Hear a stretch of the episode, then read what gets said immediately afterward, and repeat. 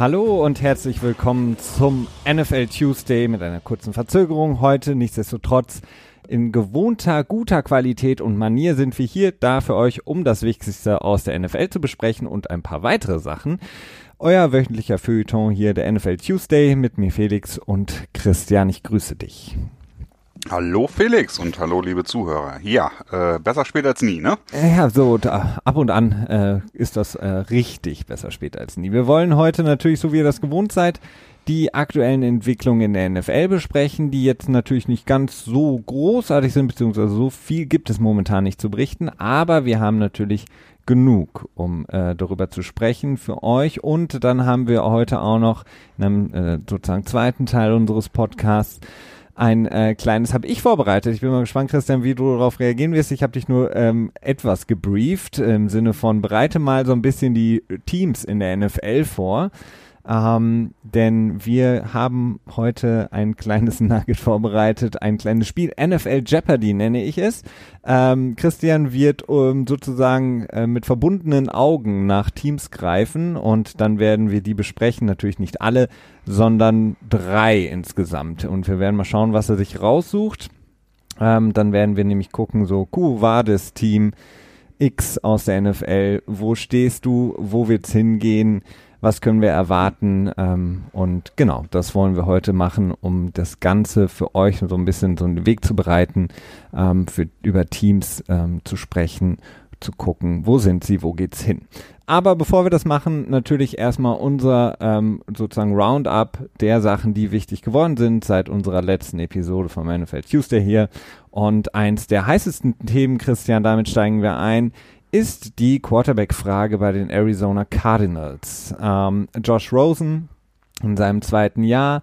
Die Trade-Gerüchte werden, naja, von Tag zu Tag heißer, dann kühlen sie wieder ab, dann werden sie wieder heißer. Es gibt jetzt auch gerade bei dem Annual Meeting, was wir hatten, was wir auch besprochen hatten, gab es da natürlich auch wieder viele, viele Gerüchte. Ähm, da haben Executives ähm, dann natürlich wollten sie nicht genannt werden, aber haben dann in guter Manier, so wie man es kennt, gesagt, okay, für mich ähm, ist das ein First Rounder, wenn man ihn traden möchte. Andere haben gesagt, die Arizona Cardinals, wenn sie ihn wirklich traden möchten, um Kyler Murray an Nummer 1 zu nehmen, dann werden sie nicht mehr bekommen als höchstens einen Drittrunden-Pick. Manche haben gesagt, vielleicht auch nur einen Viertrunden-Pick.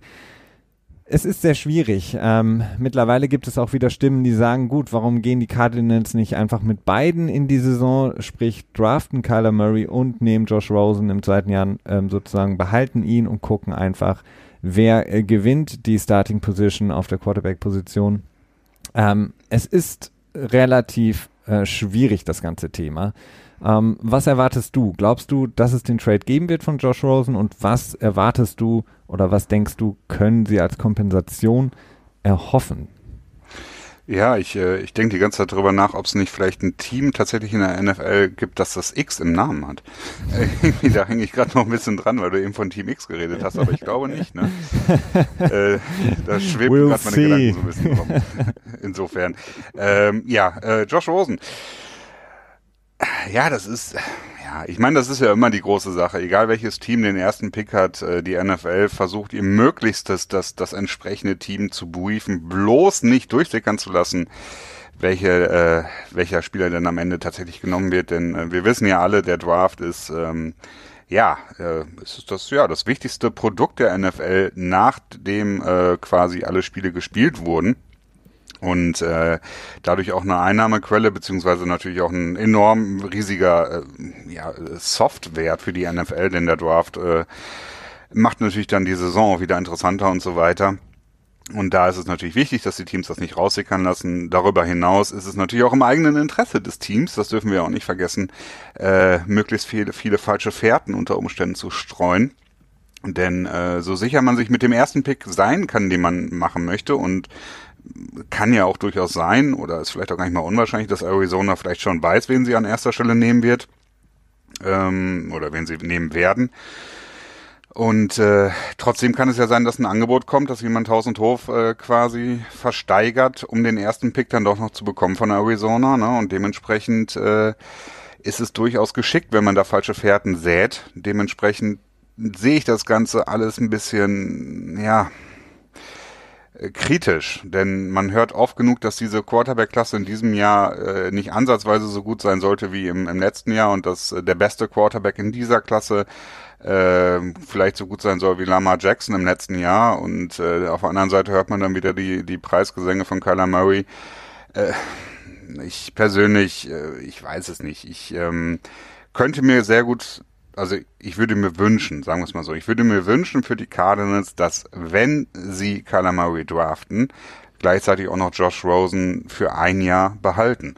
Äh, vielleicht auch sogar für zwei Jahre behalten, denn Cap Space mäßig gewinnt man sehr wenig bis fast gar nichts. Ich glaube knapp zwei Millionen pro Jahr, wenn man ihn wegtradet. Das heißt, kostenmäßig kannst du es knicken. Also da kannst du lieber sagen, okay, wir nehmen einen Quarterback, der gerade gut spielt was die Teamchemie angeht, das ist immer die große Frage, wie, wie kommen die beiden Spieler miteinander zurecht. Ähm, daraufhin kann ich nur sagen, ja gut, okay, es kann sein, dass sie sich clashen, aber im Prinzip haben sie ihre, ihr gesamtes Quarterback-Leben immer äh, quasi um ihren Stammplatz gekämpft. Ne? Das war im College so, in der Highschool vielleicht nicht unbedingt, aber ja, es war immer quasi ein Kampf und es ist jetzt nicht so was komplett Neues für sie dann in dem Moment. Ja. Also weiß ich nicht, ob das so ein schlagendes Argument ist. Es kann Probleme schaffen, aber ich weiß nicht, ob es das von vornherein einen abschrecken sollte. Äh, ich fände die Idee auf jeden Fall sehr interessant, wenn man sagen würde, okay, wir haben jetzt in zwei aufeinanderfolgenden Jahren First Round ähm, Pick für einen Quarterback ausgegeben. Lass uns mal gucken, mit wem wir zurechtkommen. Ne? Ähm, ja, du hast sicherlich. Sagen, ja.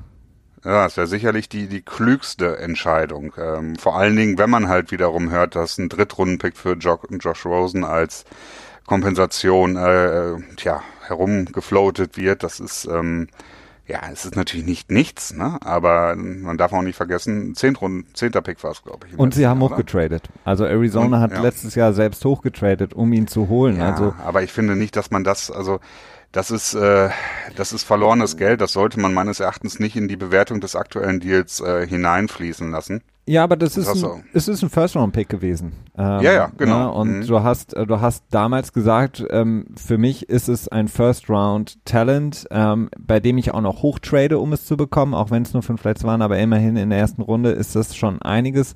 Ähm, dann hat er ab Woche vier gespielt. Ähm, gut, viele sagen jetzt, die, die sagen, okay, später First-Runden-Pick könnte, könnten sie bekommen, die Arizona Cardinals, oder einen guten Zweitrunden-Pick. Das sind eben die, die eben auch die Situation so ein bisschen mehr in meinen Augen analysieren. Also, dass er A, in ein relativ dysfunktionales Team gekommen ist, mit einem First-Year-Head-Coach, der dann auch direkt wieder rausgeworfen wurde ähm, mit 22 Jahren für knapp 2300 Yards geworfen, hat 11 Touchdowns, auch 14 Interceptions, ich glaube ähm, knapp 56 Prozent Percentage, ähm, Completion. 55,2. Also okay. das ist äh, Completion Percentage und er hat, wie du sagst, sechs, ich glaube 6, noch was Millionen, die noch garantiert sind in seinem Rookie-Deal.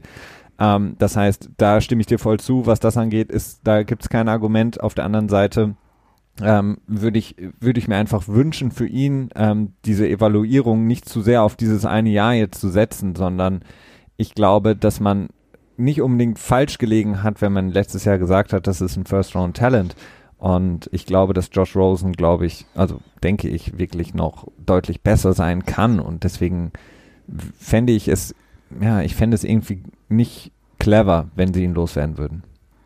Ja, ich kann mich auch daran erinnern. Ich habe, äh, ich glaube, zwei Spiele ganz mit ihm gesehen, ich weiß nicht mehr welche. Und da waren schon ein paar, da war schon ein paar Qualitäten bei, wo ich mir dachte, okay, ja gut, äh, ich kann verstehen, wo die Kritik herkommt, aber abschreiben würde ich ihn nicht. man darf halt einfach nicht vergessen, ne? das erste Jahr, das ist ein besonderes, gerade als Quarterback. Und dann in einem Team, das äh, insgesamt jetzt auch nicht unbedingt von mit Talent über, übersät ist. Also insofern, ja, ich weiß es nicht. Es ist eine große Frage. Dieser ganze Hype immer drumherum, äh, das hat halt in erster Linie mit, mit dem, ja, mit dem Nachrichtenstand, in dem wir halt uns heutzutage bewegen, zu tun und weniger vielleicht mit der Notwendigkeit. Und dass dann ein Interview von Cliff Kingsbury, dem neuen Head Coach, rausgesucht wird, von vor ein oder mhm. zwei Jahren, wo er über einen gegnerischen Quarterback schwärmt ja, ich weiß nicht, hat man mal die anderen äh, Interviews rausgesucht, wo er über andere Quarterbacks geredet ja. hat und verglichen, wie ähnlich vielleicht die Schwärmerei war? Vor allem, das, jetzt noch nicht gesehen. das hast du bei jedem, äh, also fast bei allen Coaches, die über ja. irgendwelche Spieler im College oder wenn sie selbst College Coaches waren, in höchsten Tönen sprechen und ja. ähm, dann wird natürlich immer wieder ähm, diese Linie gezogen und dann, ähm, ich weiß noch, bei Chip Kelly war das natürlich auch immer so, der aus dem College heraus in den NFL kam und viel Erfolg hatte, auch mit Philly am Anfang. Oh ja, den fand Chip Kelly schon immer großartig, über den hat er schon immer großartig geredet und der muss doch zu ihm passen. Ich weiß es nicht. Also wie gesagt, die Cardinals als Team ähm, haben einfach sehr, sehr viele Baustellen und ähm, ich persönlich würde Murray nicht draften. Ich würde Josh Rosen mit Ro äh, Josh Rosen weitermachen, aber natürlich, so wie du es sagst, ist es natürlich auch kein verkehrter Weg zu sagen, wir ja. nehmen jetzt beide mit und sagen, okay, wir lassen sie es ausspielen so ein bisschen.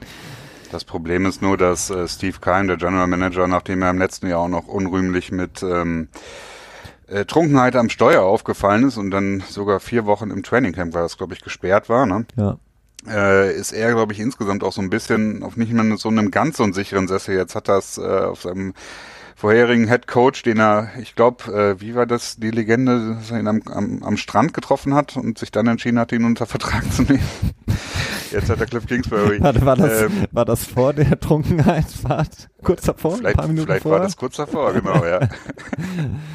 nee, ähm, ich weiß nicht, ob er, das ist auch immer wieder das Problem, wenn du einen General Manager hast, der den, der den, äh, den den nassfeuchten Hauch in seinem Nacken vom Owner quasi hinter sich spürt und Sorgen hat, dass er nicht mehr lange am Start bleiben kann, dass er dann halt eben vielleicht nicht diese Entscheidung trifft, von äh, zu sagen, Josh Rosen behalten, quasi dann mit zwei Quarterbacks weiterzuspielen, weil er denkt, okay, ich muss jetzt was machen, sonst verliere ich meinen Job, obwohl das vielleicht nicht am Ende im besten Interesse des Teams ist. Und ähm, ich was ich noch sagen wollte zu den Pre äh, preisenden Worten, ist das auch ein deutsches? Ja, ist ein deutsches Wort, preisend. Ähm, man muss nur gucken, wenn man davon immer ausgehen kann, was die Coaches sagen, dass das auch umsetzen, dann äh, hätten die Patriots wahrscheinlich schon längst für Johnny Hacker getradet, denn äh, ja, jedes Mal, wenn, wenn Belichick äh, quasi über die Rams redet, dann äh, findet er auch immer extrem schöne Worte für Johnny Hacker, der äh, vielleicht äh, besser sogar komplett als Quarterback spielen sollte, denn als Panther. naja, ich weiß es nicht.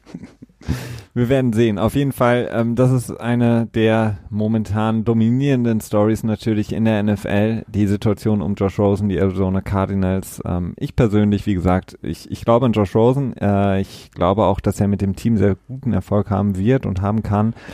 Ähm, ich glaube, dass ähm, der General Manager eigentlich in der Position gewesen wäre, dass man hätte sagen müssen, okay, das war's. Ähm, ich finde, der First Year Head Coach Steve Wilkes, der hätte nicht gehen müssen. In das Team, was ihm zusammengesetzt wurde ähm, von Keim, das war einfach nicht gut. Und er hat den seinen Sessel sozusagen behalten dürfen. Der Head Coach ist gegangen. Und ähm, ja, dadurch entsteht auch, glaube ich, in erster Linie dieser, dieser Kyler Murray-Hype natürlich. Ich bin gespannt. Wir werden das natürlich bevor, ähm, weiterhin verfolgen, schauen dann auf den Draft, wie es dann aussehen wird und werden das natürlich hier entsprechend analysieren und uns anschauen.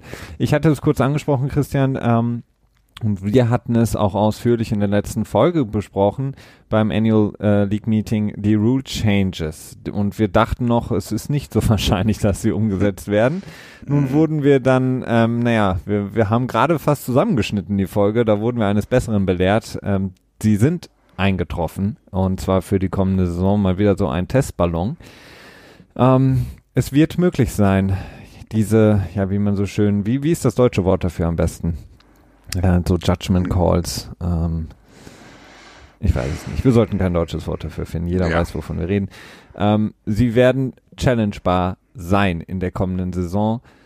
Ähm, alle bis auf die Cincinnati Bengals, auch interessant, warum sie dagegen gestimmt haben. Ich weiß es nicht, aber alle anderen haben dafür gestimmt. Damit hat man die deutlich die erforderliche Mehrheit. Und wir werden in der kommenden Saison sehen, was es bringen wird. Ähm, und ich bin, ich bin sehr gespannt, ob das äh, zu mehr Verwirrung führen wird oder zu noch mehr Aufregern. Alles ist möglich.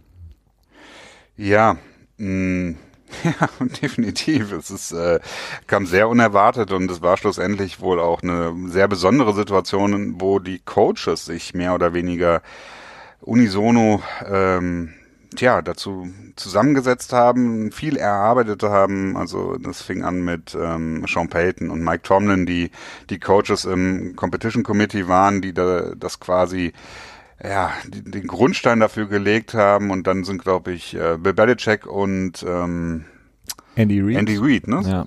ich glaube, die haben dann gesagt, okay Leute, jetzt lass uns hier nicht aufgeben, lass uns hier noch ein bisschen sitzen bleiben, das Ganze erarbeiten.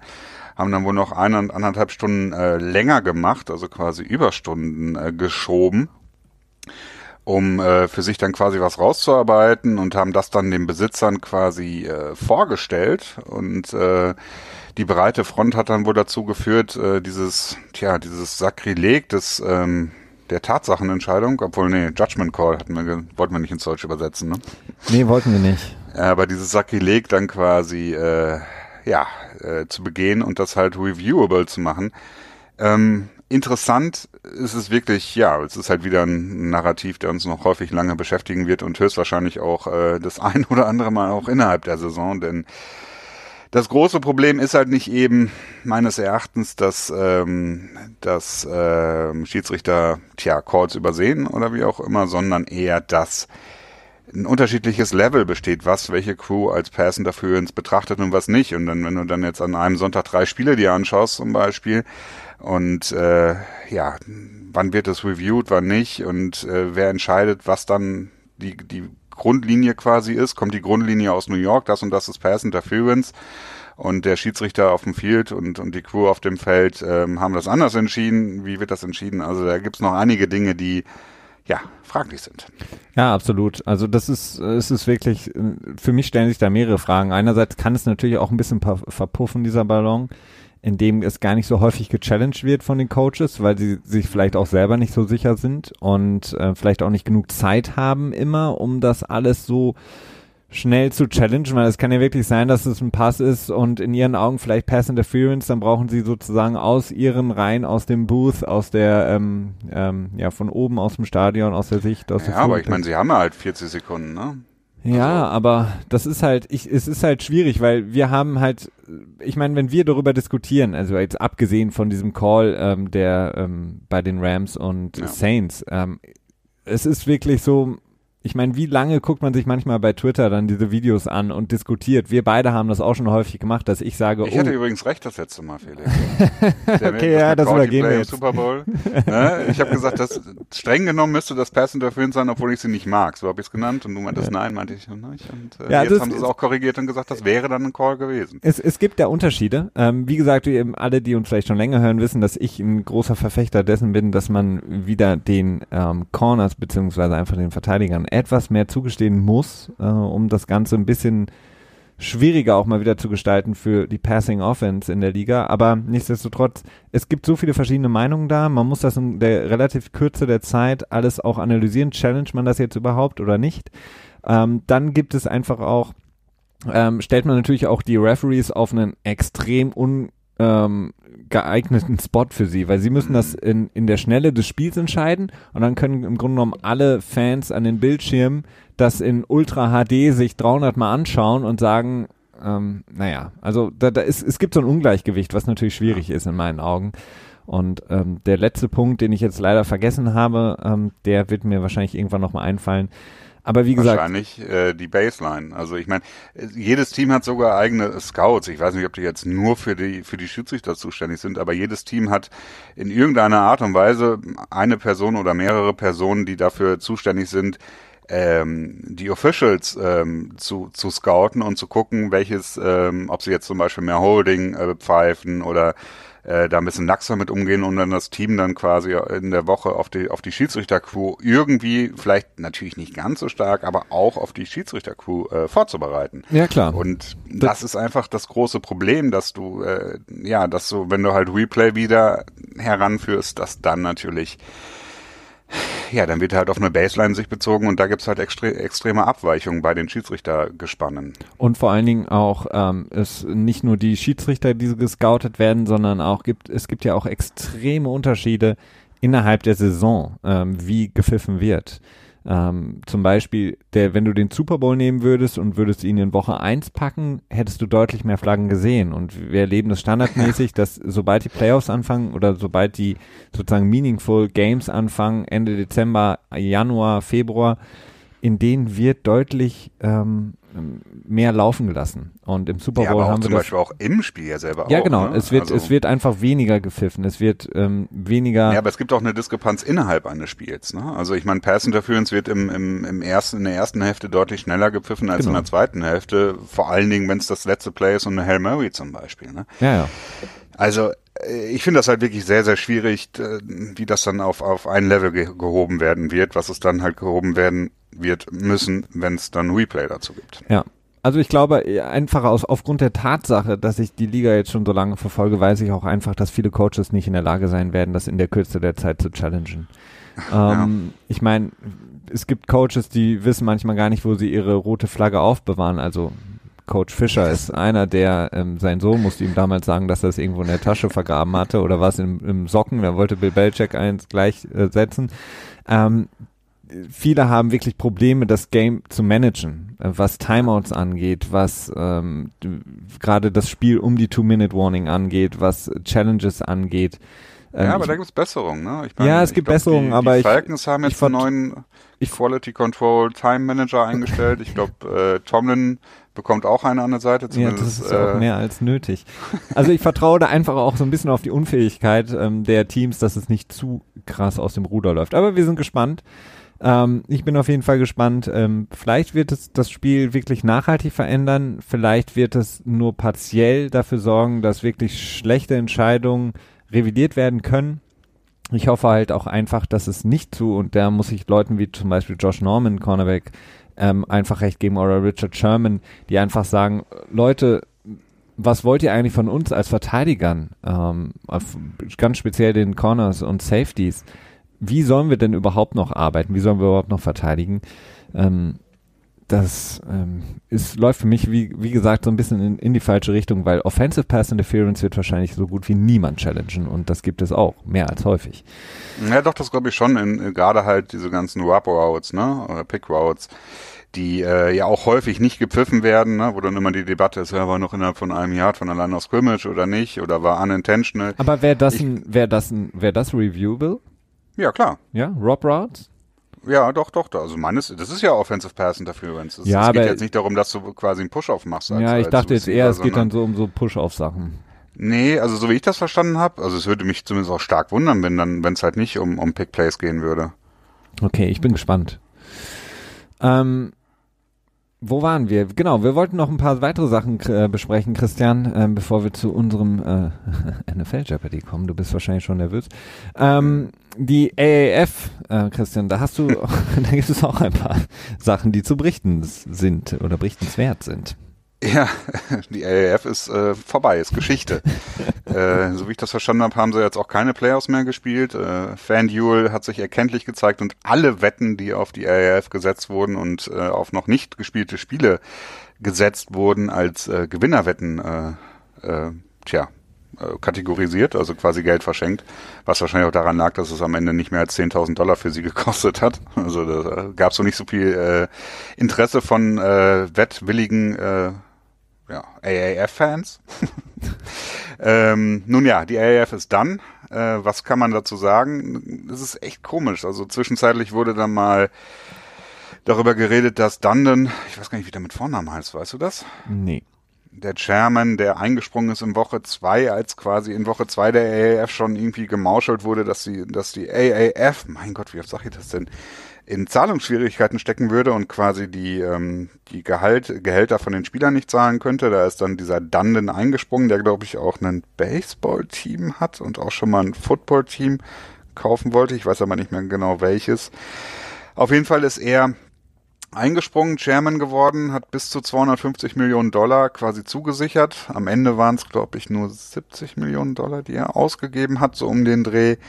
Äh, ein bisschen komisch. Ähm, anscheinend ist es jetzt wohl, haben sie festgestellt, wir können das nicht, äh, ja, nicht gewinnbringend weiterführen, diese Liga. So eine Liga zu führen im Football ist natürlich auch relativ teuer, eben weil du so viel Personal hast.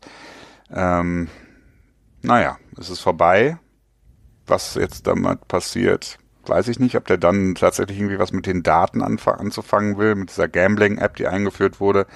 Eine Besonderheit bei der AAF war ja, dass sie ähm, die Spieler selber Chips getragen haben und die Daten quasi innerhalb von Millisekunden an die App gesendet wurden, sodass man gut darauf wetten konnte und damit schöne Sachen machen konnte. Ob das quasi die Intention dahinter war, ich weiß es nicht. Ähm, die XFL freut sich auf jeden Fall, die steht in den Startlöchern scheint eine bessere Position zu haben, weil der, der Gründer der XLF ähm, quasi von vornherein sichergestellt hat, dass es keine Zahlungsengpässe gibt, genug Geld bereit hat. Ich glaube, er hat irgendwie 250 Millionen Dollar oder so aus seinen WWE-Beteiligungen rausgezogen. Und ähm, naja, er scheint auch wohl schon irgendwie ein Network-Deal irgendwie am Start zu haben, was wohl auch sehr wichtig ist natürlich. Ja, und natürlich die große Sache, die große Sache, ähm, die Underclassmen, die die XFL unter Umständen wird abwerben, abwerben wollen von Colleges. Sprich, ähm, die AAF hat sich ja geweigert, quasi Spielern, die relativ frisch aus dem College sind, die eben noch nicht die drei Jahre zwischen sich und ihrer Highschool-Bildung ähm, gebracht haben, aufzunehmen. Das könnte die XFL wollen, tun, werden und damit dann natürlich eine ja, Ex eine Alternative sein für äh, Gratis-Spielen im College. Ne? Absolut. Es äh, ist auf der einen Seite natürlich hilfreich für manche Jugendliche, dann Geld zu verdienen. Auf der anderen Seite es zeigt das einfach auch, dass die XFL sich wirklich ein Tüt äh, darum bemüht, auf Sicherheit zu achten auch. Denn das ist in meinen Augen ein ganz, ganz großes Problem in der XFL. Die wirbt oder ihr ihre Marketingstrategie ist ja auch einfach äh, wieder so dieses harte Footballspiel, das, was man mhm. von früher kennt, äh, Köpfe, die aneinander knallen, äh, äh, Körper, die aufeinander rumfliegen und liegen. Wir machen eine Halbzeitshow, wir machen eine Halbzeit Oklahoma Duel Show. Ja, so ein, dieses martialische und das finde ich einfach sehr, sehr, sehr gefährlich und schlimm, wenn Underclassmen ähm, wirklich sehr, sehr junge Jugendliche dann in diesen Sport geworfen werden, dem Sicherheit eigentlich relativ egal ist, sondern im Grunde genommen einen starken Hit lieber sieht als irgendwie einen Touchdown. Mhm. Und ähm, das finde ich sehr, sehr schlimm. Also man kann über die, über das System College ähm, zur NFL sehr viel streiten und das College-System ist wirklich abgrundtief ungerecht und unfair, vor allen Dingen den Spielern gegenüber. Aber diesen Weg der bringt vielleicht kurz ein wenig Geld, aber der ja, gefährdet die Gesundheit dieser Spieler so dermaßen, ähm, finde ich wirklich, wirklich sehr beängstigend. Ist ja auch am Ende die Frage, was dann tatsächlich für Regeln am Ende durchgesetzt werden. Ne? Also es kann natürlich auch durchaus sein, dass das alles nur um nur gesagt wurde, um viel ähm, Aufmerksamkeit zu generieren, um vielleicht auch die Füße ins Wasser zu halten und gucken, was wollen denn die Leute, unsere potenziellen Kunden. Denn äh, schlussendlich würde die XFL auch äh, deutlich schärfere Sicherheitsregeln einführen, wenn sie denn damit mehr Geld verdienen könnte. Ne? Ja, aber das können sie nicht, weil ich meine, die, die, Zuschauer und Zuschauerinnen, die die WWE gucken, die wollen mit Sicherheit kein Flag Football Spiel sehen. Von daher. Ja, das stimmt, das stimmt. Ähm, aber ja, ich meine, schlussendlich steht und fällt es natürlich auch mit den Spielern, die man dabei hat. Und äh, wir haben es ja gesehen, dass äh, was waren die Quarterbacks, die ja in der AAF und so NFL-Outcasts waren? Christian Hackenberg ist, glaube ich, Johnny. war nicht sogar Chris, ja. ja, Johnny Manziel, der dann auch verletzt, glaube ich, war in seinem ersten Spiel direkt. also. Ja, da gab es ein paar. Ja. Da gab es ein paar. Christian, wir haben ist noch. natürlich schwierig. Wir haben noch ähm, zwei, drei Trades, die wir vielleicht noch mal kurz ansprechen müssen, die auch passiert sind, seitdem ihr uns das letzte Mal hier hören durftet. Ähm, der vielleicht größte Trade ist der Trade zwischen den Cleveland Browns und den Kansas City Chiefs. Die Cleveland Browns schicken ihren Defensive End Ogbar zu den äh, Kansas City Chiefs und bekommen dafür Safety Eric Murray zurück. Ein Deal der beiden Seiten auf jeden Fall hilft. Ähm, die Chiefs, ähm, die definitiv natürlich Edge Rusher brauchen nach dem Weggang von Justin Houston, nachdem die Ford zu den 49ers gegangen ist brauchen sie da Hilfe und Emmanuel Ogba von den Cleveland Browns wurde so ein bisschen ja Opfer der jüngsten Free Agent äh, Francie bei den Cleveland Browns, die ja ähm, nicht nur Miles Garrett sowieso schon haben, sondern dann auch noch Olivier Vernon geholt haben von den New York Giants und er dann so ein bisschen durchs Raster gefallen ist. Ähm, deswegen ein Trade, der für beide Seiten ganz gut aussieht und ähm, vor allen Dingen die Cleveland Browns in dem Moment dann so ein bisschen ihr Backfield stärken können, denn sie haben ja auch ein Safety verloren in der Free Agency, äh, Jabril Peppers. Ja, beziehungsweise im Trade mit den Giants. Ja, genau. Würde ja. ich jetzt so als Free Agency ja. betrachten. So. Hast recht. Ja, kann man auch so sagen. ja, es ist, äh, tja, was habt ihr über, was haben wir über, was, was habt ihr, was braucht ihr, was brauchen wir, ne? Genau, ähm, so ungefähr. Ganz gut. Chicago äh, tradet ähm, den Running Back, das ist ein bisschen überraschender gewesen, ähm, ihren Running Back Jordan Howard zu den Philadelphia Eagles für einen 2020 Sechstrunden-Pick, Conditional Sechstrunden-Pick, muss man dazu sagen. Ähm, interessanter Move, denn ähm, Jordan Howard eigentlich eine wirklich gute, gute Zeit in, ähm, in Chicago gehabt, ähm, wirklich auch viel Production gehabt. Ähm, ich hatte das, eine Stat, die fand ich wirklich sehr beeindruckend. Ähm, äh, John Howard ist der einzige neben Walter Payton äh, in der Geschichte der Chicago Bears mit mindestens 3000 Rushing Yards und 20 Rushing Touchdowns in den ersten drei, äh, doch genau, in den ersten ja. drei Saisons ähm, der Karriere. Mhm. Genau, die Eagles, die natürlich mit Jay Ajayi unsicher sind, ähm, aber auch noch jetzt an Duke Johnson von den Cleveland Browns dran sind, ähm, da natürlich eine Top-Priorität für ihre ähm, ja, für ihre Offense, die sie einfach laufen, brauchen sie da einfach ein Backfield, das auch gefährlich sein kann und hoffen dadurch, dass Jordan Howard genau das sein kann für sie äh, und dann Ajayi oder LeGarrette Blunt, die, die sie in der Vergangenheit hatten, gut ersetzen kann.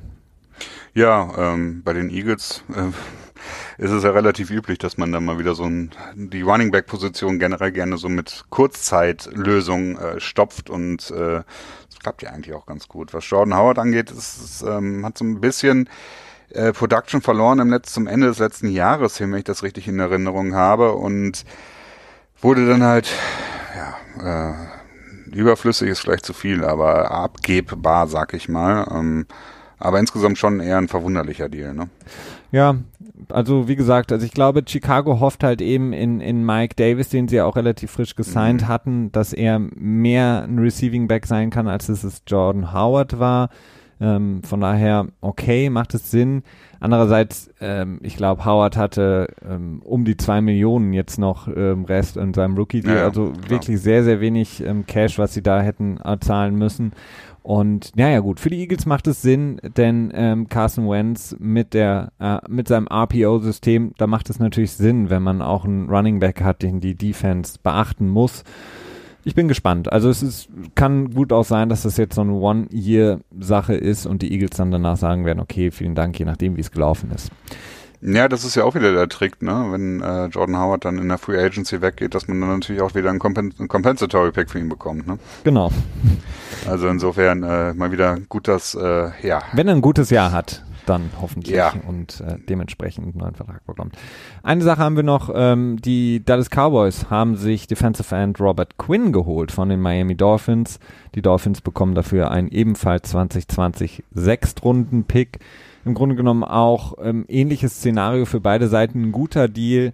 Äh, Randy Gregory ist suspendiert bei den Dallas Cowboys. DeMarcus Lawrence, ähm, da gibt es ja die Probleme, einen Langzeitvertrag zu verhandeln. Unter dem Tag möchte er nicht spielen.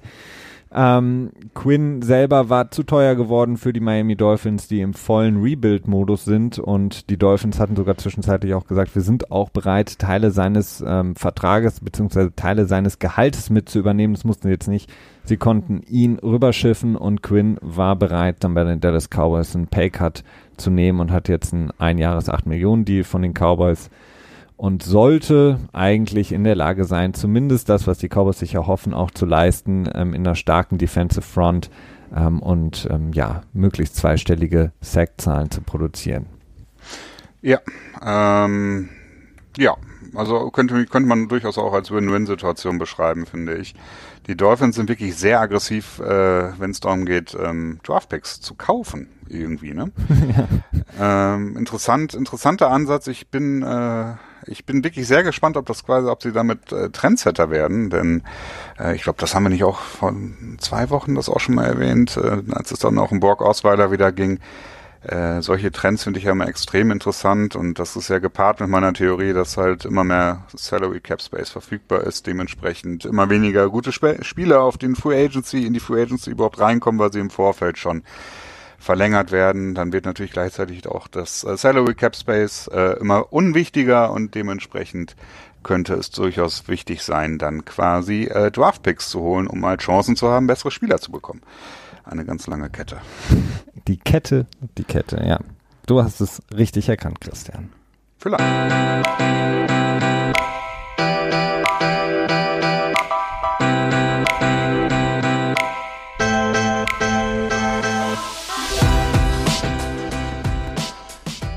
Und nun ein wenig Werbung. Ähm, aber keine Angst, wir wollen euch nicht erzählen, welche Klappspaten gerade bei euch im Baumarkt eures Vertrauens im Angebot sind. Und ihr müsst auch nichts bezahlen, um weiter zu hören. Auf keinen Fall. Wir würden uns einfach nur riesig freuen, wenn ihr uns bei iTunes bewertet mit Sternchen und Text sehr gerne oder über Social Media teilt, liked und gerne Freundinnen und Freunden von uns erzählt, bei uns mal reinzuhören. Das hilft uns, von mehr Leuten gefunden zu werden und dann auch gehört zu werden. Das wäre wirklich sehr, sehr schön. Dafür vielen Dank und jetzt schnell zurück zur Show. So, Christian, ähm, wir haben noch eine Sache. Du hast im Bleacher Report was gelesen. Äh, ich hatte da bei anderen Medien was gelesen ähm, zu Mike McCarthy, ähm, ehemaliger Head Coach der Green Bay Packers der sich, ja, der sehr, sehr unzufrieden war mit seinem Rauswurf bei den Green Bay Packers und jetzt so ein bisschen, naja, Salz in die Wunde streut, in eine Wunde, die sowieso schon so ein bisschen offen ist bei den Green Bay Packers. Die ganze Story um Aaron Rodgers. Ist er coachable? Ist er nicht coachable? Wie sieht das aus? Was ist dein Take dazu?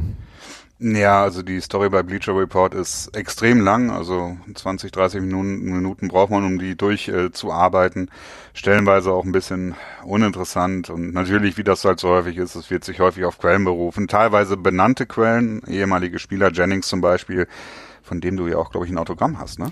Absolut, von ihm und T.O. Terrell Owens genau. und Greg Jennings.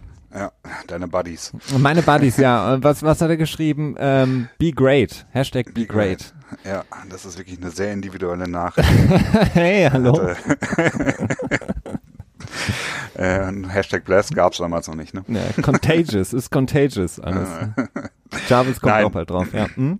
Aber er wurde häufiger äh, zitiert, ein paar andere namentlich, hauptsächlich aber äh, wie immer die, ähm, tja, die ominösen äh, Quellen nah an der Situation oder wie auch immer. Am Ende ist viel rausgekommen. Alle sehen am Ende nicht gut aus, wie äh, das häufig so ist, wo ich mich dann noch immer frage, okay, ist dieser Artikel darauf ausgelegt, ähm, ja, möglichst kontrovers zu sein oder geht es auch um eine Wahrheitsfindung? Das ist halt immer äh, schwierig bei Sportjournalismus.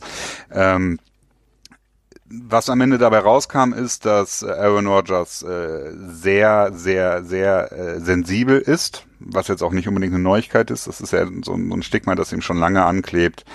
Äh, gab da ja so einige Geschichten um ihn, dass er sehr schnell angepisst ist, dass er McCarthy nicht mochte, weil er Alex Smith damals in, bei den 49ers, als er dort noch Offensive Coordinator war, an erster Stelle gedraftet hat und nicht eben ihn. Dass dieser lange Fall im Draft mhm. ihn sehr zu schaffen gemacht hat, dass das der Chip on his shoulder ist. Äh, dieser ganze Kram. Ja, wenn man sonst keinen Chip hat, muss man sich halt einen suchen, ne? Wenn man nicht genau. irgendwie in der sechsten Runde gedraftet wird, dann braucht man einen anderen Chip. Genau, genau. Irgendwas braucht man, damit man morgens aus dem Bett rausgeht als Quarterback ja. in der NFL. Ähm, ja, gut. Das ist jetzt Aaron Rodgers. Ist schwer zu coachen, beziehungsweise er sei sehr fordernd. Er verlangt, dass äh, der Coach extrem football smart ist und äh, bla und bla und bla. Was da jetzt alles so stimmt, weiß ich nicht, kann ich nicht genau sagen. Ähm, ist schwer einzuschätzen. Am Ende ist es äh, natürlich auch interessant, wie es mit Green Bay weitergeht. Ne? Denn eine These in dem Artikel war halt auch, dass, ähm, dass Green Bay viel hat liegen lassen in der Vergangenheit, dass äh, Rogers mehr, mehrere Ringe hätte gewinnen müssen. Ähm, äh, Green Bay mehrere Ringe hätte gewinnen müssen mit Aaron Rodgers, eben mit diesem Hall of Fame Talent. Das kann ich unterschreiben, finde ich irgendwie auch. Äh, vor allen Dingen, wenn man denkt, dass es doch einige komische ja, Playoff-Ausscheidungen gab. Ne? Ähm, dann der, wie ist nochmal der ja. Tight End, der den Onside-Kick quasi nicht gefangen hat, obwohl er eigentlich hätte blocken müssen. Auch? Ich meine, bin mir nicht ganz sicher, aber ja, ich, ich, ich glaube schon. Ja, also klar, das, das Spiel, das war zum Vergessen, ähm, aber insgesamt, also die für mich redundanteste Diskussion im Sport ist immer, wir hätten eigentlich mit diesem Team mehr gewinnen müssen oder wir hätten eigentlich mehr schaffen müssen oder wir hätten damals in der Zeit so und so viele Championships holen müssen. Ähm, schlussendlich hat man es nicht geschafft. Also es, ähm, das, ich, ich, diese, diese Frage, wir hätten mehr schaffen müssen oder es, man hätte mehr erreichen müssen.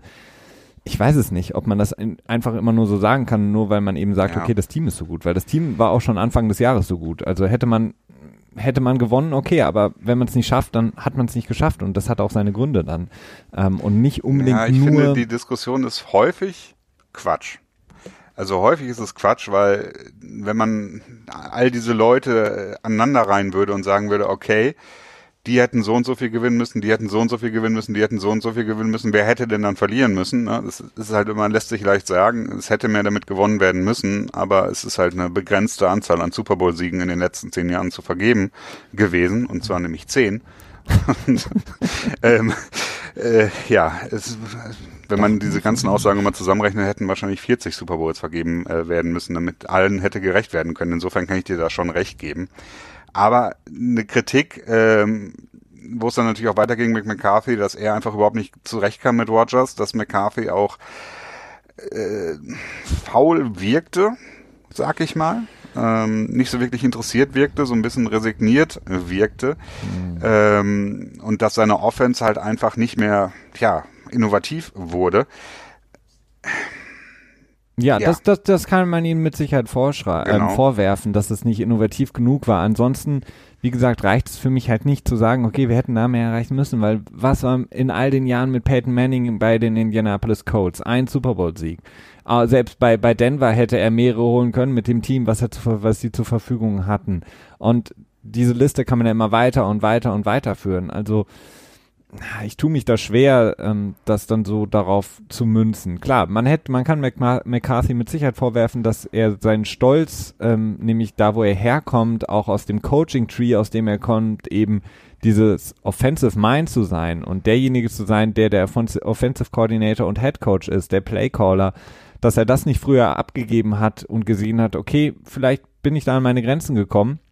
Das muss man ihm vorwerfen. Alles andere, weiß ich nicht, ob sie, sie haben jetzt die, die, die Titel auch jetzt nicht nur nicht gewonnen, weil die Offense vielleicht ein bisschen zu, ähm, naja, nicht, nicht, ähm, Ja, nicht styly genug war Mhm. oder nicht, nicht flashy genug oder nicht äh, kreativ genug. Ähm, Ja.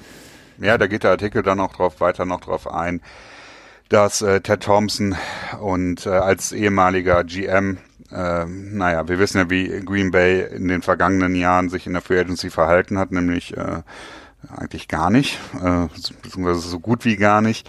Äh, viele eigene Spieler hat, haben gehen lassen und äh, da einige Fehler passiert sind. Und Brian Gutekunst, der, ähm, ja, ich habe es jetzt deutsch ausgesprochen, der jetzt einen ganz aggressiven anderen Weg äh, angeht, äh, mit drei wirklich Top-Spielern in der Defense, jetzt die Defense versucht hat zu verstärken.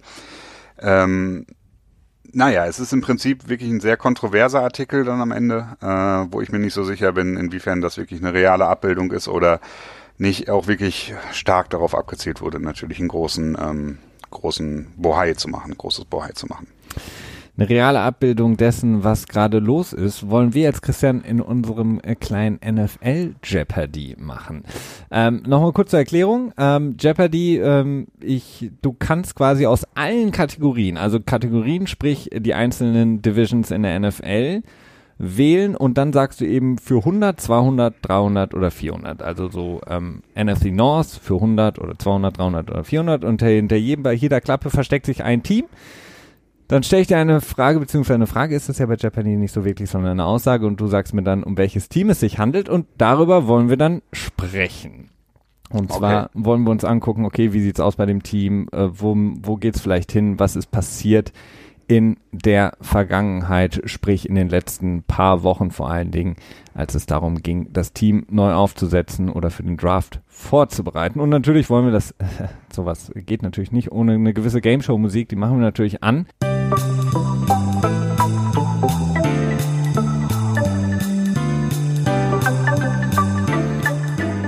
So, also Christian, du hast jetzt die Wahl, die Qual der Wahl. Was wählst du? Hm. Ich nehme die NFC West, bitte. Für? Du musst es schon richtig Ähm, machen. Es gibt vier, vier Teams in Go der big or NFC. go home? 400. NFC West für 400. Warte, jetzt muss ich das kurz hier bei mir aufrufen. NFC West für 400. Okay. Dieses Team bereut bis heute nicht an der Ein-Yard-Linie gelaufen zu sein. wer, äh, wer sind die Seattle Seahawks? Schrägstrich, wer ist Pete Carroll? das reicht schon. Ja, ja, das ist richtig. genau, lass uns über die Seattle Seahawks sprechen. Da müssen wir natürlich in erster Linie über den Quarterback sprechen, wie fast bei jedem Team. Russell ja. Wilson ähm, ist. War bei Jimmy Kimmel. Ja, das äh, mag sein. Äh, stimmt, habe ich gesehen. Ähm, aber da kam da was Interessantes raus, ob er für, für New York mal spielen will oder, oder war das nie LA? Nee, ich glaube, dass äh, die Quote daraus war, dass er äh, der höchstbezahlte Spieler sein äh, könnte. Also ich glaube, er wurde gefragt, könnte er sich vorstellen, der bestbezahlte Spieler in der NFL sein oder so und er hat dazu ähm, so äh, Verhalten ja gesagt, so ungefähr. Okay. Ja, ich meine, das ist jetzt natürlich der, der Moment. Also Russell Wilson hat den Seattle Seahawks ja diese Deadline gegeben. Bis zum 15. April möchte er mhm. eine Vertragsverlängerung mit noch einem Jahr ja, left on his contract. Also ein Jahr hat er noch im Deal. Er möchte jetzt aber bis zum 15. April eine Verlängerung. Ist ein interessanter Move. Ähm, auf der einen Seite für ihn kann er, er kann natürlich sagen, ja, das gibt mir und natürlich auch dem Team Ruhe und ich kann für mich auch sehen, wo soll es hingehen für mich mit dem Team. Deswegen hätte er jetzt gerne die Verlängerung. Ja, definitiv. Ähm, man muss noch dazu sagen, diese, diese Deadline vom 15. April, die wurde schon Anfang des Jahres gesetzt, ich glaube im Januar. Mhm. Äh, es kam nur jetzt irgendwie raus. Ähm, es ist auch nicht irgendwie wirklich besonders. Also ich glaube, Russell Wilson hatte schon vor seinem letzten Vertrag, da haben sie es, glaube ich, im, im Training Camp haben sie den abgeschlossen. Das war, glaube ich, im 2015? Ah, irgendwie so. Ähm, nun ja, ist natürlich eine interessante Sache. Er wird der höchstbezahlte Spieler sein, denke ich mal. Also diese Aussage von Jimmy Kimmel ist durchaus nicht weit hergeholt. Äh, höchstens vielleicht die Frage, ob Carson Wentz vielleicht vorher einen neuen Vertrag bekommt oder nach ihm einen neuen Vertrag bekommt. Ich denke eher, dass Carson Wentz vorher geschehen wird und dass Russell Wilson den locker toppen wird. Die Frage ist, ob Carson Wentz überhaupt an das Aaron Rodgers Money hinankommt. Äh, hinan? Jetzt hinan? bin ich genervt von der Musik. okay, dann mach sie aus. Herankommt, herankommt, so ist es, glaube ich, richtig. Äh, aber Russell Wilson ist interessant. Es gab dann zwischendurch diese Geschichte, dass seine, äh, sind die verheiratet, er und Ciara? Ich glaube schon, ja. Ja, ne? Mhm. ja äh, die ist ja auch ähm, Sängerin. Ich weiß gar nicht, ob genau. die immer noch singt, aber äh, die hat dann irgendwie, hatte sich wohl darüber geäußert, dass er keinen Bock mehr hat, in Seattle zu leben und gerne nach New York wollte. Und dann wurde schon wieder gesagt, oh, wird Russell Wilson dann zu den Giants getradet, der dann der Nachfolger von Eli Manning wird. Und die Giants haben doch alles richtig gemacht mit Saquon Barkley, jetzt dieses Jahr Nummer zwei. äh, eher unwahrscheinlich, dass das passiert. Ja. Ähm, aber es ist schon interessant, denn äh, Russell Wilson könnte unter Umständen sich entscheiden, die Kirk Cousins Route zu gehen und äh, quasi ähm, dann nächstes Jahr gefranchise-tagged zu werden und dann vielleicht nochmal gefranchise-tagged zu werden und dann im dritten Jahr sicherlich nicht nochmal gefranchise-tagged zu werden, denn äh, das Franchise-Tag würde sich im dritten Jahr so auf um die 55 Millionen belaufen und das wären dann doch schon ähm, naja, äh, absurde Größen. Es wäre ja auch schon für das nächste Jahr, wenn es glaube ich um die, ich glaube 30,3 circa Franchise-Tags, wenn der nee, dann... ein bisschen mehr glaube ich sogar, sogar bei 32 meine ich, oder? Okay, also... Nee, nee, doch 30, doch hast recht, ja. Ähm, das heißt, also ich, ich, er hat natürlich jetzt, klar, es, es gibt jetzt die Möglichkeit, irgendwie so Aaron Rodgers Money zu bekommen ähm, oder eben möglichst viele Garantien. So wie, Oder ein kurzer, kurzer genau. Vertrag, ne? Und also genau, also so ein bisschen so, das gibt ja so ähm, Aaron Rodgers, dann gibt es quasi Matt Ryan, der eben viele Garantien drin hat auf einen längerfristigen Vertrag oder eben so gut wie alles garantiert wie bei Kirk Cousins. Ähm, das Problem ist, dass die Seahawks in der Regel äh, sogar im zweiten Jahr schon nichts mehr garantieren wollen. Genau. Ähm, ist ein bisschen die Frage, ob, äh, ob sie das nicht so ein bisschen wie Pittsburgh machen und dann für den Quarterback eine Ausnahme machen in dem Fall. Ja, absolut. Also Tyler Lockett hat es ja jetzt auch mit seiner Verlängerung erlebt, ähm, dass die Seahawks nicht so gerne ähm, die Garantien mhm. in die ähm, auf das Vertrag, auf den wirklich äh, Länge des Vertrages auch strecken oder denen auch vor allen Dingen dann in den letzten Jahren was anbieten möchten. Deswegen könnte ich mir vorstellen, dass er die Sicherheit haben möchte, wenn er jetzt wirklich sagt, wenn das ein Argument ist, er möchte eben am 15. April eine Long-Term-Sicherheit haben, dass er eben sagt, okay, mir ist jetzt nicht so wichtig, dass ich an die, an das Average von Rogers pro Jahr rankomme. Ähm, mir, ich will jetzt auch nicht irgendwie so den insgesamt größten Vertrag haben. Ich will nicht sowas wie Matt Ryan. Ich möchte jetzt quasi sowas wie Kirk Cousins. Ich möchte jetzt drei Jahre und äh, dementsprechend dann irgendwas um die, weiß ich nicht, 95, 90 96 Millionen. 90 Millionen. Ähm, es ist interessant. Also ich, es ist wirklich, der hat natürlich ein unglaublich gutes Standing. Also es ist wahrscheinlich bei kaum einem anderen Team, wobei sich das immer so ein bisschen schwierig anhört, wenn man über Quarterbacks redet. Aber kaum ein anderes Team ist so dermaßen abhängig von dem Quarterback wie die Seattle Seahawks.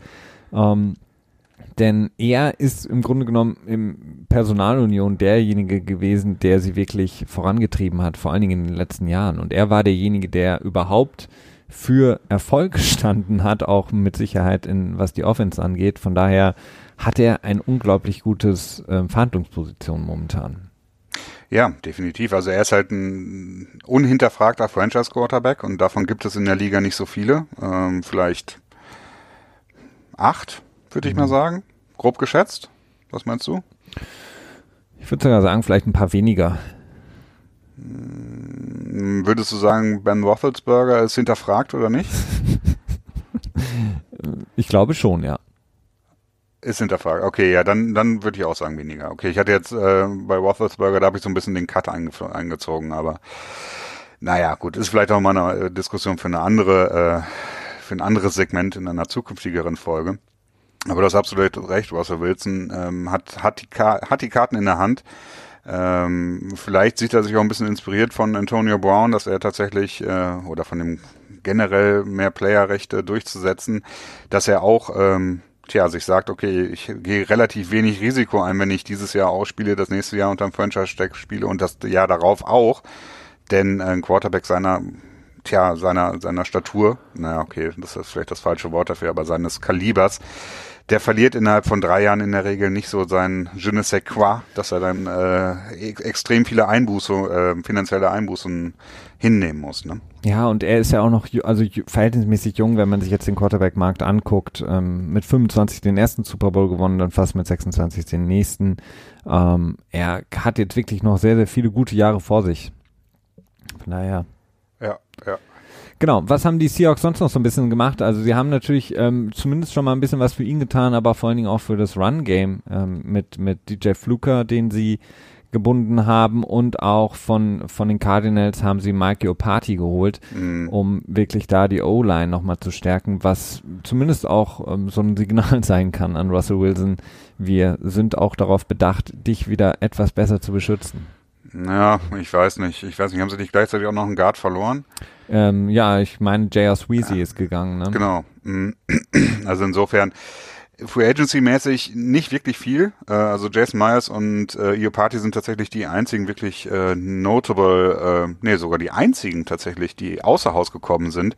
Man hat sich ähm, dann darum gekümmert, die eigenen Talente zu, tja, zu verlängern mit Frank, Frank Clark, der das Franchise Tag bekommen hat. Da wird natürlich ähm, auch noch ein Langzeitdeal anstehen. Zumindest wollen die Seahawks das mit Sicherheit. Äh, Thomas ist weg. Das ist natürlich ja, das ist auf jeden Fall schmerzhaft. Mhm. Äh, Du bist ja ein ganz besonders großer Fan von ihm. Ja. Äh, was nicht heißt, dass ich auch ein Fan von ihm bin, aber du auf jeden Fall besonders. Und Justin Coleman, der relativ äh, erfolgreich war mit neun Millionen. Ja, der bestbezahlte Nickel Corner. Ja, jedes Jahr gibt's irgendwie einen neuen, der äh, komischerweise eigentlich nicht so und so weiter. Wie auch immer.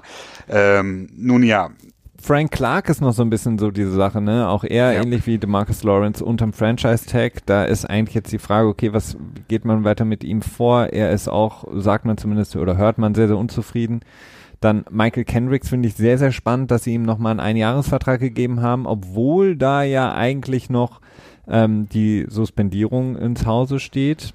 ja, und eine Gefängnisstrafe. Äh, ja, genau, die, die, die Gefängnisstrafe, die Suspendierung ist ja schon durch. Ähm, Ja. ähm, das hat er ja schon, ähm, aber vor allen Dingen die Gefängnisstrafe. Aber anscheinend sind sie sich sicher, dass ähm, er nicht in den, ins Gefängnis ins muss. Kittchen.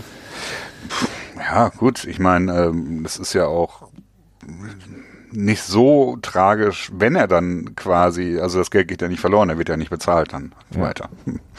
Also insofern, äh, ich weiß es nicht, die, die, diese Geschichte, die er da gemacht hatte, die sah für mich am Ende jetzt auch nicht so, ähm, ja, Wolf so of gefährlich aus, würde ich mal sagen. Ja, Es sah nicht so gefährlich aus, fand ich. Ja, ich weiß es nicht, aber ich habe auch nicht so viel dazu gelesen, also da muss ich auch vorsichtig sein. KJ Wright ist auch noch für einen Zweijahresvertrag zurückzukommen. Genau. Jetzt gucken wir, Christian, ähm, wir wollen jetzt gar nicht über den Draft spekulieren, das heben wir uns alles auch gerne noch auf, aber ähm, wo siehst du die Seahawks? Äh, ich würde jetzt mal, wenn ich vorweggreifen darf, ähm, ich glaube, Nein. sie werden wieder einen größeren, größeren Sprung machen. Ich sehe sie in dieser NFC West die Division gewinnen.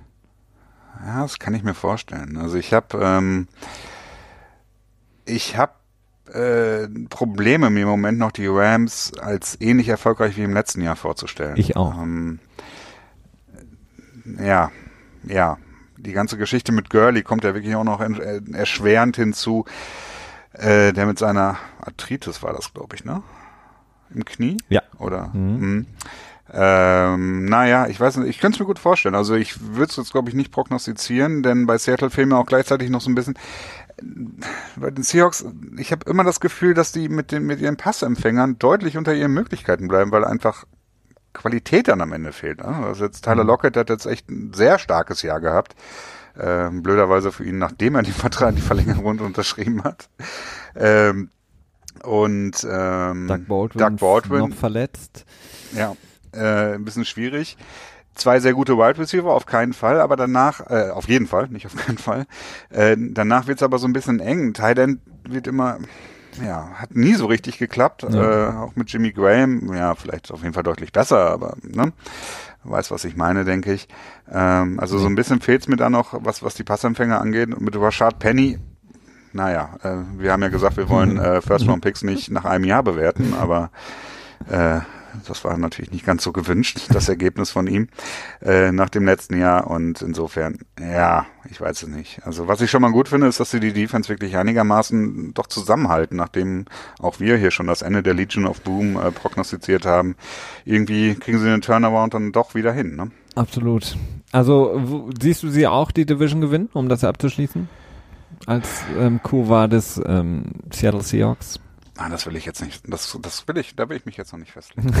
das war so klar. Okay, dann, dann machen wir, machen wir weiter, Christian. Äh, jetzt kann ich äh, die äh, mittlerweile die Musik auch wieder so ein bisschen ertragen. Ich mache sie an ah, für deinen nächsten, äh, deine nächste Auswahl. Hm.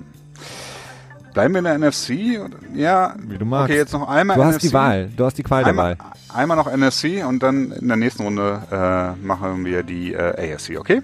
Wie du magst. Ähm, NFC South, bitte. Für? Für 300. Hm. Okay, lass mich schon schauen. NFC South 300. Ah ja, oh sehr schön. Oh, gefällt mir sehr gut. Eins meiner neuen Lieblingsteams, auch aufgrund äh, dieser ähm, Antwort, die ich jetzt hier gebe.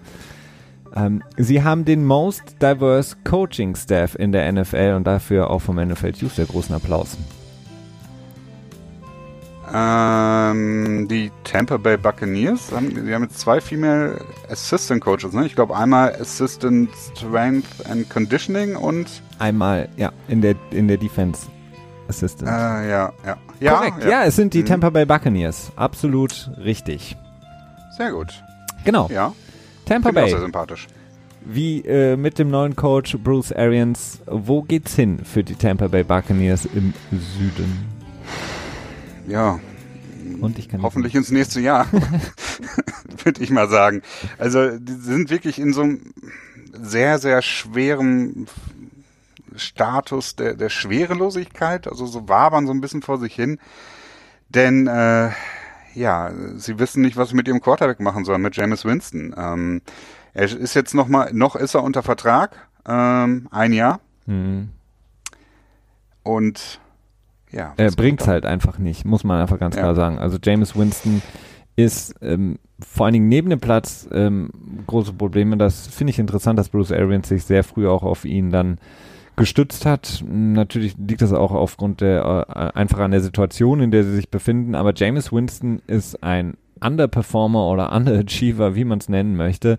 Im Grunde genommen, ja, seit seiner Rookie-Saison. Und ähm, ja, es ist schwierig. Also ich, ich sehe ihn eigentlich nicht als das, absolut nicht als das äh, Gesicht dieses Franchise und auch nicht als den Quarterback der Zukunft. Ich weiß nicht, ob Bruce Arians ihn nochmal so ein bisschen revitalisieren kann für diese eine Saison jetzt oder naja, ob sie sagen, okay, das ist jetzt die beste äh, Position, die, also die beste Situation, in der wir momentan so sein können mit den Mitteln. Deswegen versuchen wir das Beste rauszuholen, aber im Grunde genommen versuchen wir auch so einen äh, leichten, smoothen ähm, Turnaround schon zu schaffen für die Zukunft. Ich glaube, dass es äh, das schon, also ich glaube, dass, dass, ähm, dass er noch eine Chance hat. Das mhm. definitiv, James Winston. Ja. Also abgeschrieben ist er noch nicht, aber er hat halt nur dieses eine Jahr noch, meines Erachtens. Ähm, der Kader von Tampa Bay ist, ja, da, da ist einiges da, um das man drumherum bauen kann. Ähm, aber wir haben jetzt in diesem Jahr in der Free Agency gesehen, sie haben eigentlich so gut wie gar nichts unter Vertrag genommen. Sie haben Donovan Smith verlängert, ein recht gescheiter Vertrag, auch wenn er ein durchschnittlicher Left Tackle ist, aber wir haben gesehen, wie das in der Free Agency abgeht mit ähm, äh, Trent Brown. Trent ja, ist richtig, ne? Trent genau. Brown. Sie haben es halt geschafft, ihn zu taggen und dann einen Vertrag auszuhandeln. Genau. Das, was viele ja. andere mit dem Tag nicht geschafft haben. Das ist schon genau, ein guter und jetzt haben sie ihn für knapp 14 Millionen im Jahr unter Vertrag genommen. Das war eine ganz coole ganz coole, ganz guter Vertrag, würde ich mal sagen, aber danach ist nicht wirklich viel bekommen. Äh, Bishop Perriman haben sie geholt von den Browns und äh, Shaquille Barrett von den Broncos. Das finde ich ein guter Trade, ähm, Barrett, ähm, der mhm. natürlich einfach nicht so zum Zuge kommt in Denver oder zum ja. Zuge kam in Denver aufgrund der starken ähm, Konkurrenz, aber ihn zusammen jetzt auch mit ähm, Dion Buchanan, den sie geholt haben, so ein klassischer Hybrid ja. von den Cardinals, der eigentlich sehr, sehr hoch eigentlich im Kurse hätte stehen müssen, äh, erstaunlicherweise nicht so eine gute Free Agency hatte, ähm, mhm. finde ich, da haben sie wirklich einen guten, guten Job gemacht. Mhm. Aber relativ still, was natürlich auch damit zusammenhängt, dass sie, äh, ich glaube, das wenigste Cap Space insge insgesamt im Moment haben und äh, ich glaube auch sogar noch ein Restructure mit Mike Evans gemacht haben vor kurzem, irgendwie aber nur ganz wenig kreiert haben, also sie sind wirklich ganz hart an der Grenze. Äh, für 2020 sieht es natürlich deutlich besser aus, ähm, aber ja, es gibt halt wirklich so ein paar Building Blocks, ne, mit Mike Evans vor allen Dingen. Äh, JPP, weiß ich nicht, ob ich den jetzt unbedingt als Building Block betrachten würde, ist auch schon nee. etwas älter geworden. Aber die beiden Titans mit Howard und ähm, äh, wie heißt der andere? Cameron Braid. Braid, ja. Die, ähm, naja, es ist wirklich einiges an Talent da, aber ja, meines Erachtens wird das wahrscheinlich so ein Rumdümpeljahr werden, wo man äh, ja darauf wartet, dann ob es mit James Winston weitergehen kann oder nicht. Ja, Deshaun Jackson muss man vielleicht auch noch erwähnen, den sie äh, zu den Eagles geschoben haben. Genau. Ähm, Für einen Sechs-Runden-Pick oder so, weißt du das noch? Fünf-Runden-Pick? Ähm, Sechs-Runden-Pick meine ich in 2019 ja. und haben dafür aber auch noch einen 2020er ähm, abgegeben. Ich glaube, einen Siebtrunden-Pick in 2020 und haben mhm. 2019er Sechs-Runden-Pick bekommen, wenn ich mich richtig erinnere. Ähm, wahrscheinlich, ähm, oder beziehungsweise liegt natürlich auch an dem der, der Verhandlungsposition, die man durch den Vertrag von Deshaun Jackson hatte. Aber ja, ich meine, die, die, die Frage steht für mich und fällt einfach mit James Winston. Wenn James Winston ähm, ja, wird man nicht, glaube glaub ich, nicht weiter planen und ähm, vielleicht schafft Blaine Gabberton? vielleicht schaffen sie es, vielleicht schaffen sie es ähm, einfach eine, eine okay Saison zu spielen. Ähm, ja. Vielleicht schaffen sie es auch einfach unter Bruce Arians vielleicht für ein bisschen Furore sorgen zu können. Ich meine, dies, äh, der Süden generell ist ja jetzt auch eine Division, die ist jetzt etwas ja. offener im Vergleich zu den letzten Jahren. Also Carolina weiß niemand, was, also ist für mich zumindest schwierig zu evaluieren. Ähm, die Falcons ist auch nicht so leicht und klar, die Saints sind natürlich der Frontrunner, aber danach ist es ähm, aber, kann, ja, kann jeder jeden schlagen. Das ist wie so äh, DFB-Pokal. Weiß ich nicht. Also ich würde Tampa Bay da doch relativ ans Ende von den dreien setzen, äh, von den vieren. Ähm, hm, ich bin ja. mir da nicht so sicher. Ja, du hast recht, das sind, das sind viele Fragezeichen. Ne? Ach ja, ja, es ist schwierig, nicht so einfach. Kommen wir, kommen wir zum dritten und letzten ähm, NFL Jeopardy für heute, Christian. Du hast noch einmal die Qual der Wahl. Hoffentlich wählst du das mmh, Richtige. AFC East, bitte. das habe ich, mir, äh, hab ich mir schon fast gedacht. Damit die Patriots kommen, nämlich AFC East äh, 100 bitte. Ähm, ich bin ganz ehrlich, ähm, warte, ich überprüfe das. Nee, doch, ich bin wirklich ganz ehrlich, ist, äh, ähm, obwohl ich weiß nicht, vielleicht sind die Patriots. Ich muss ja erstmal erstmal eine Frage bzw. Antwort stellen.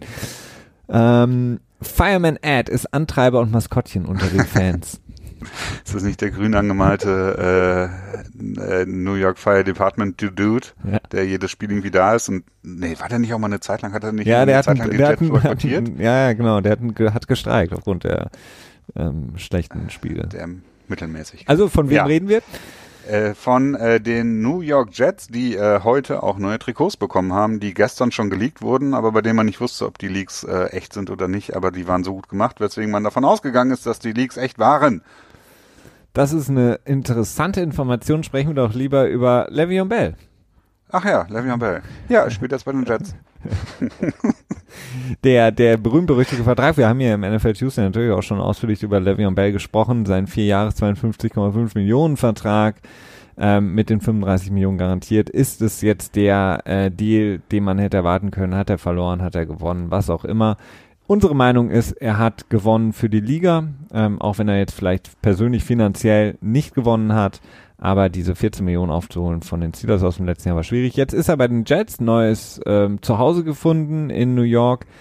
Ähm, ja, wird, wird spannend sein, äh, was sie mit Le'Veon Bell machen, ob er wirklich ähm, auch direkt da anknüpfen kann, wo er in seinen besten Tagen bei den Steelers aufgehört hat.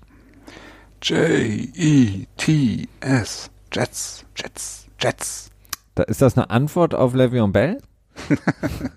Ach, oder, meinst du, oder meinst du, wir werden das jetzt häufig hören, wenn Le'Veon Bell die äh, Goal-Line überquert? Möglich, möglich. Möglich. Also, ja, was ist mit den Jets? Die haben ordentlich ausgegeben, ne? Also ja, ganz voll. im Gegensatz zu den anderen beiden Teams, die wir gerade besprochen haben, haben sie eine sehr aktive Offseason hinter sich, beziehungsweise ähm, Start ins neue Liga-Jahr. Und, Mann, wo habe ich jetzt gerade die Übersicht? Hier habe ich sie.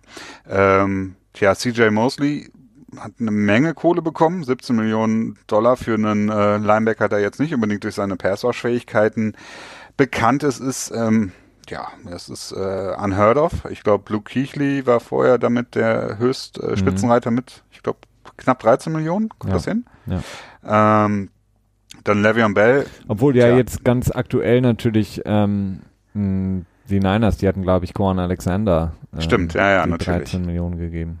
Ja, ja. Also insofern eine Menge ausgegeben. Dann haben sie noch für mh, aus Meli getradet von den Raiders. Äh, insgesamt geht es in eine gute Richtung mit Jamison Crowder. Es gefällt mir eigentlich auch ganz gut, so ein vielleicht ein paar leichte Targets für Sam Darnold zu generieren, der jetzt in sein zweites Jahr reinkommt und sich bestimmt nicht ärgern wird über einen guten äh, Underneath Receiver. Ähm, das sind ja immer so gerne diese diese Klischees, die dann ausgepackt werden. Und Brian Poole gefällt mir eigentlich auch sehr gut. Ähm, ja, und Robbie, mit Robbie Anderson hat man ja ähm, einen guten Receiver, genau. dann packt man jetzt Quincy eben Jameson. Number. Genau, Quincy Nunwa haben sie verlängert, Josh Bellamy haben sie noch geholt, kann ein guter vierter. Receiver sein. Ähm, und das zusammen mit Jamison Crowder ist wirklich, ähm, muss man wirklich sagen, für, für einen jungen Quarterback wie ähm, Sam Darnold, ähm, jetzt mal abgesehen von der Situation, die May Baker Mayfield vorfinden wird, wenn er aus seinem Wohnwagen kommt, ähm, ist das wirklich eine der besten Situationen, die man sich für so einen Rookie vorstellen kann. Und dann hat er den ähm, äh, jetzt über die letzten Jahre gesehen besten Dual Threat Running Back, den es gibt in mhm. Le'Veon Bell. Ähm, und eine, eine Defense, die eigentlich auch, wenn sie in den letzten Jahren personell oder was, was die Namen angeht, nicht mehr so High Class war wie damals unter Ryan, Rex Ryan, aber eine Defense, die mit Mosley jetzt nochmal wirklich deutlich stärker werden müsste, weil Mosley einfach in meinen Augen ähm, einer der Top wirklich der Top-Top-Linebacker ist, der sowohl gegen den Lauf einen, äh, zu den in meinen Augen Top 5 gehört, aber auch eben covern kann und ähm, ein, ein, eine der besten Defense im letzten Jahr mit den Ravens angeführt hat in Tackles. Ja, ja. Ähm, das Backfield, das Problem sehe ich halt immer eher bei dem fehlenden Passwash bei den Jets und der wurde bis jetzt noch nicht so wirklich adressiert. Mhm. Ähm, könnte natürlich so ein, so ein Wink sein für den äh, kommenden Draft, wo sie ja Nummer drei natürlich äh, ja fast sich aussuchen können, wen sie nehmen wollen und äh, Pass-Rushing-Potenzial scheint es doch einiges zu geben in diesjährigen Draft. Absolut. Und aus Family haben sie ja noch ganz am Anfang der, der Free Agency geholt. Das habe ich ihm erwähnt. Hast du erwähnt? Oh, sorry. Mhm. Ja, ich habe den Namen vielleicht anders ausgesprochen. ich habe auf jeden Fall den Vornamen nicht ausgesprochen, weil mir das dann echt zu viel wurde. Weil ähm, Kelchi? Ja, ich glaube Kelchi aus Semeli, ne? Ja, Oder? kann sein. Ich, ich, will, ich will ihm nicht Unrecht tun, indem ich es falsch ausspreche. Von daher. Kelichi. Kann sein. Naja, ich weiß das auch nicht genau. Ähm, genau, die AFC East, ähm, klar, Super Bowl Champion New England Patriots ähm, sind ähm, wahrscheinlich mal wieder, egal wie es da läuft, gesetzt. Ähm, die Miami Dolphins haben, bieten ihre Spieler schon an und sagen, wir bezahlen auch was, wenn ihr uns den abnehmt und uns einen Draft-Pick äh, Pick gebt ähm, in der guten alten äh, Manier der Cleveland Browns unter Sashi Brown, die übrigens jetzt mittlerweile fast alles vom Hof gejagt haben in Cleveland, äh, was Sashi Brown so geholt hatte. Ne? Ähm, ja, aber das wirkt auch immer krasser, als es ist. Ja, also ist bei ganzen vielen Teams ist es so, es dass es so, äh, die, einen das, sehr großen Turnover gibt. Das Zwei-Jahres-Window, was wir schon häufig angesprochen haben. Nein, aber ähm, die, die Dolphins, die sagen, okay, wir geben jetzt Brian Flores eine Zeit, um anzukommen, wir geben ihm die Zeit für den Rebuild. Die Bills, die einfach eigentlich immer in diesem, ähm, naja, in diesem labbrigen Rebuild schon seit Jahren stecken und sie nie wirklich den kompletten Turnaround angehen möchten, ähm, haben die Jets vielleicht das Potenzial, wirklich hinter den Patriots in der AFC East unterwegs zu sein? Ja, das Potenzial haben sie. Ähm, also ich glaube, dass Miami dieses Jahr nicht so gut abschneiden wird. Also ein Sieg gegen die Patriots werden sie sowieso dann zu Hause wiederholen. Ähm, aber was danach so kommt, ist schwierig. Ähm, die Bills haben, was ich ganz gut finde, ordentlich an der Offensive Line rumgedreht. Ob es am Ende funktioniert, ist die Frage. Ähm, tendenziell glaube ich, dass die Jets deutlich mehr Potenzial haben, weil ich Donald jetzt schlussendlich auch ähm, besser einschätze. Hm. Ja, also ich, ich könnte es mir, könnte mir wirklich gut vorstellen. Und ich würde es dir noch irgendwie wünschen. Also ähm, ich mag auch Donald, ich mag irgendwie du, als auch. Patriots-Fan darfst du äh, den Jets nicht. Nee, ich bin, ich, äh, ich, ich muss mich von diesem, ich, ich habe mich davon gelöst, Christian. Ich, ich habe ja schon gesagt, die, die, die, für mich sind jetzt die Bugs. Äh, das ist mein neuer Bandwagon, ah, okay. auf den ich jetzt aufgesprungen bin. Okay, du hast die Musik vergessen anzumachen, Felix. Welche Musik? Die äh, Game Show Musik vor bei der dritten Frage. Soll ich sie nochmal ganz kurz anspielen? Sehr gut. Ja, das war es auch eigentlich schon, ne? Ähm, ja, ähm, das war es auf jeden Fall ähm, von meiner Seite, Christian, es sei denn, du ähm, hast noch, noch irgendwas anderes Interessantes gelesen, was du uns zum Besten geben möchtest. Off-Season-Programm startet gerade. Phase 1. Yeah. Zumindest für die Teams, die einen neuen Coach bekommen haben. Für die ja. alle anderen, glaube ich, am 15. April, glaube ich. Äh, ah ja, macht ja Sinn. Deswegen hat ja, ja Russell Wilson die, ähm, die, die, die Deadline gesetzt, damit er quasi ohne diese Vertragskopfschmerzen sich vorbereiten kann auf die neue Saison. Ja, äh, ja Phase 1 des Off-Season Programs ist natürlich freiwillig, äh, in Anführungsstrichen also offiziell. Und äh, es passiert nicht wirklich viel. Also hauptsächlich äh, Krafttraining und Konditionstraining. Also insofern brauchen wir da nicht großartig weiter darüber zu reden. Es sei denn, äh, die ersten Spieler fangen an, irgendwie einen Holdout zu betreiben. Aber auch da geht's dann erst, wenn es wirklich zum Training Camp geht, wirklich in die heiße Phase. Genau. Und äh, heiß ist es bei uns immer hier im NFL Tuesday und unsere News und all das, was wir immer berichten, berichten wir gerne und wir hoffen, dass es euch heute mal wieder gefallen hat, dass ihr bei uns bleibt, dass ihr uns nächste Woche wieder einschaltet, am besten natürlich abonniert, dann wisst ihr auch immer, wann wir rauskommen und natürlich unserem Spezialfolgen weiter zu folgen, die dann auch äh, die nächste bald kommen wird für euch mit einem wieder sehr, sehr spannenden Thema, was euch weiterbringt. Macht's gut, bis dahin, eine schöne Woche. Ciao.